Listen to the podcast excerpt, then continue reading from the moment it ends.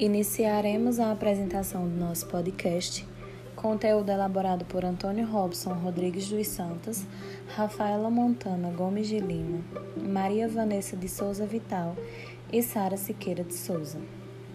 Ambos estudantes do oitavo período de Letras na Universidade Federal Rural de Pernambuco, Unidade Acadêmica de Serra Talhada.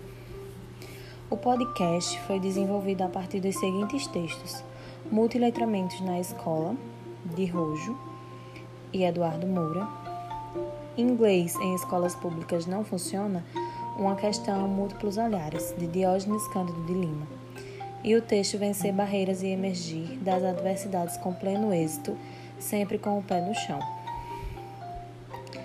A pedagogia dos multiletramentos surgiu em 1966 apontada como uma carência no ensino, que deveria ser levada em consideração. Os responsáveis foram os integrantes do grupo, do grupo Nova Londres, que prestaram suas contribuições em um colóquio de pesquisadores. O grupo afirmava a necessidade da escola tomar a seu cargo os novos letramentos emergentes na sociedade contemporânea onde buscavam levar em conta e incluir o ensino a grande variedade de culturas já existentes. Precisamos pensar em como as tecnologias da informação podem transformar nossos hábitos institucionais de ensinar e aprender.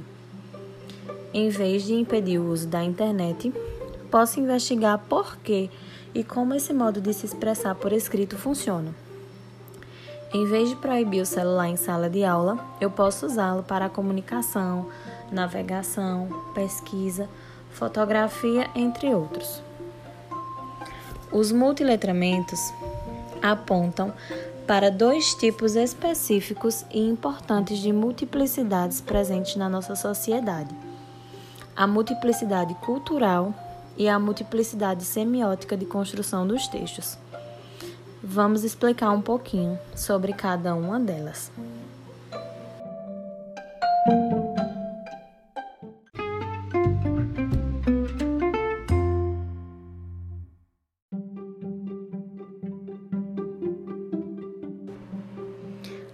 Multiplicidade cultural são as produções culturais letradas em efetiva circulação social, como um conjunto de textos híbridos de diferentes letramentos, diferentes campos, caracterizado por um processo de escolha pessoal e política de hibridização de produção.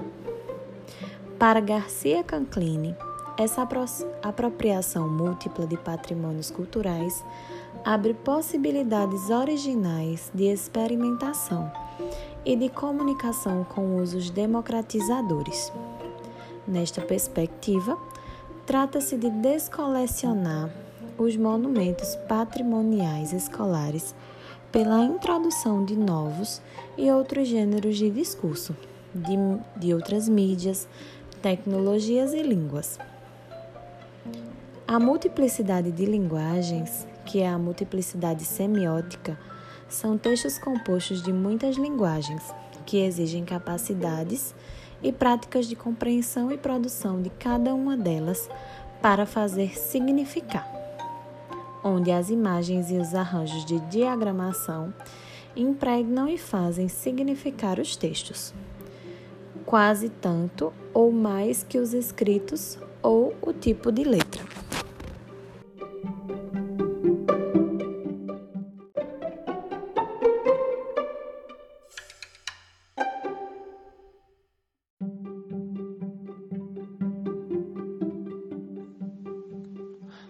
Dessa forma, Cope e Calantes apresentam uma pedagogia que está fundamentada na conjuntura de quatro fatores, a dizer, prática situada, instrução explícita, enquadramento crítico e prática transformadora.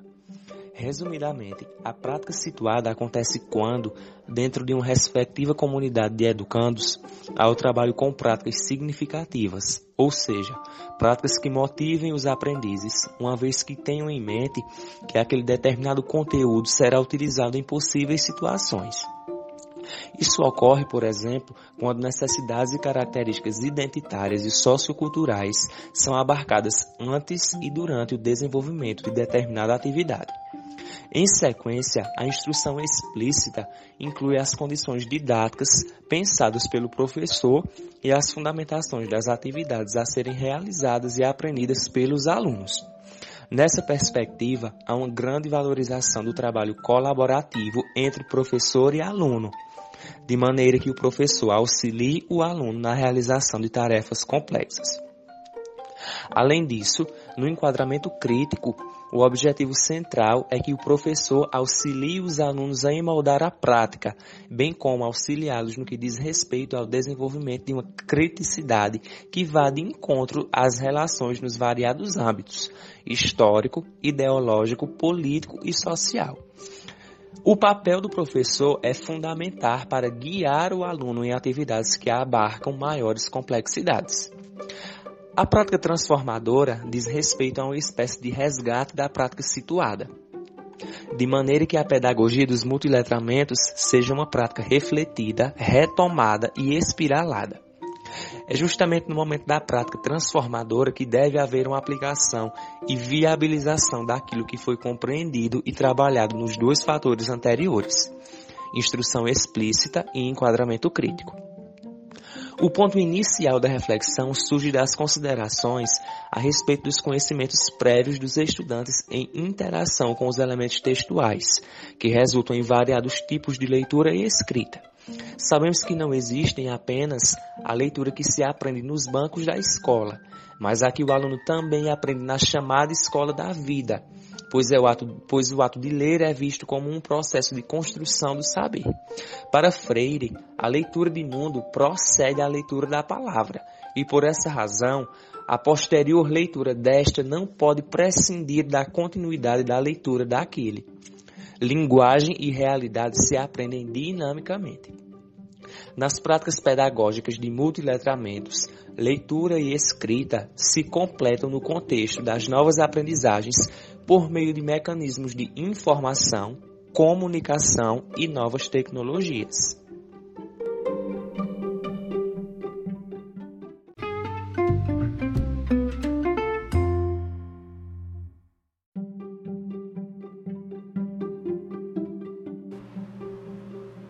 Retornando à fala sobre os quatro fatores que compõem a pedagogia dos multiletramentos, devemos lembrar que eles propõem uma perspectiva que considera o aluno não como mero agente passivo, mas como indivíduo que apresenta suas respectivas particularidades, características e identidades como pontos que devem ser considerados no processo de ensino-aprendizagem.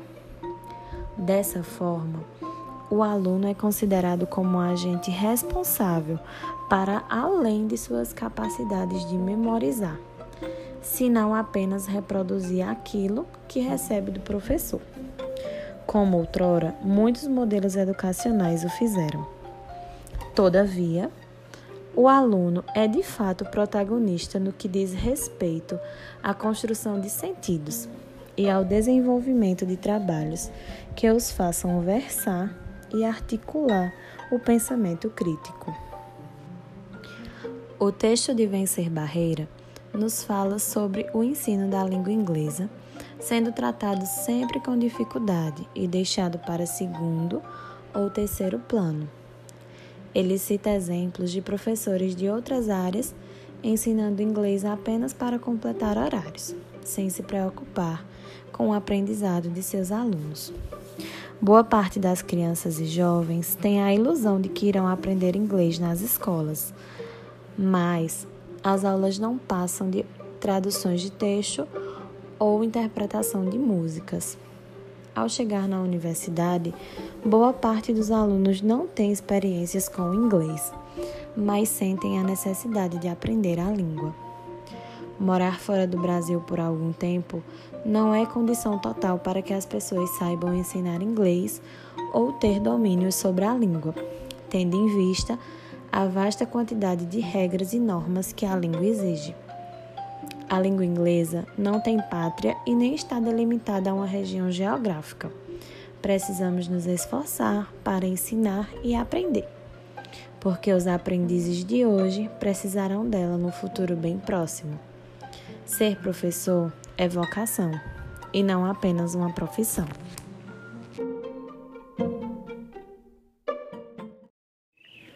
Boa tarde. Iniciaremos a apresentação do podcast. Conteúdo elaborado por Antônio Robson Rodrigues dos Santos, Rafaela Montana Gomes de Lima, Maria Vanessa de Souza Vital e Sara de Souza Siqueira, ambos estudantes do oitavo período de Letras da Universidade Federal Rural de Pernambuco. Como textos bases para a elaboração do podcast, foram utilizados a versão mais recente da BNCC e os artigos A Base Nacional Comum Curricular e a Formação de Professores de Língua Inglesa, Desafios e Possibilidades, publicado na revista online de Política e Gestão Educacional. E O Professor, a Língua Inglesa e a Base Nacional Comum Curricular do Simpósio Internacional de Linguagens Educativas. Aprender a língua inglesa propicia a criação de novas formas de engajamento e participação dos alunos em um mundo social cada vez mais globalizado e plural, em que as fronteiras entre países e interesses pessoais, locais, regionais, nacionais e transnacionais estão cada vez mais difusas e contraditórias. Assim, o estudo da língua inglesa pode possibilitar a todos o acesso aos saberes linguísticos necessários para o engajamento e participação, contribuindo para o agenciamento crítico dos estudantes e para o exercício da cidadania ativa, além de ampliar as possibilidades de interação e mobilidade abrindo novos percursos de construção de conhecimento e de continuidade nos estudos. Mais ainda, o tratamento no, do inglês como língua franca o desvincula da noção de pertencimento a um determinado território e, consequentemente, a culturas típicas de comunidades específicas, legitimando os usos da língua inglesa em seus contextos locais. Esse entendimento favorece uma educação linguística voltada para a interculturalidade, isto é, para o reconhecimento e o respeito às diferenças e para a compreensão de como elas são produzidas nas diversas práticas sociais de linguagem, o que favorece a reflexão crítica sobre diferentes modos de ver e de analisar o mundo, os outros e a si mesmo. O eixo oralidade envolve as práticas de linguagem em situações de uso oral da língua inglesa, com foco na compreensão e na produção oral articuladas pela negociação na construção de significados partilhados pelos interlocutores e ou participantes envolvidos, com ou sem contato face a face. Assim, as práticas de linguagem oral presenciais com contato face a face, tais como debates, entrevistas, conversas, diálogos, entre outras, constituem gêneros orais nas quais as características dos textos, dos falantes envolvidos e seus modos particulares de falar a língua, que por vezes marcam suas identidades, devem ser considerados.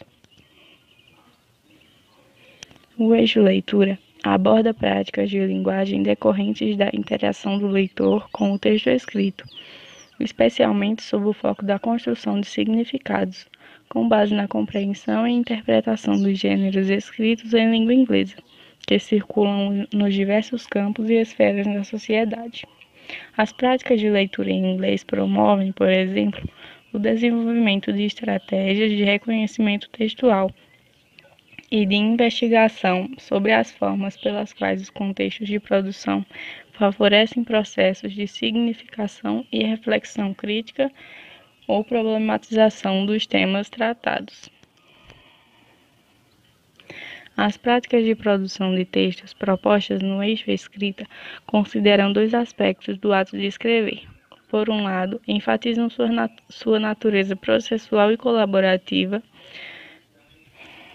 Esse processo envolve movimentos ora coletivos, ora individuais, de planejamento, produção e revisão, nos quais são tomadas e avaliadas as decisões sobre as maneiras de comunicar o que se deseja, tendo em mente aspectos como o objetivo do texto, o suporte que lhe permitirá a circulação social e seus possíveis leitores.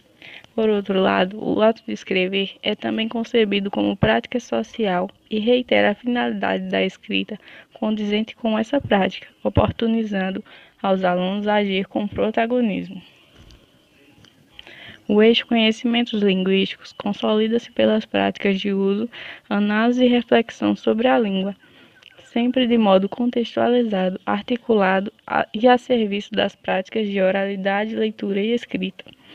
O estudo do léxico e da gramática, envolvendo formas e tempos verbais, estruturas frasais e conectores discursivos, entre outros, tem como foco levar os alunos de modo indutivo a descobrir o funcionamento sistêmico do inglês.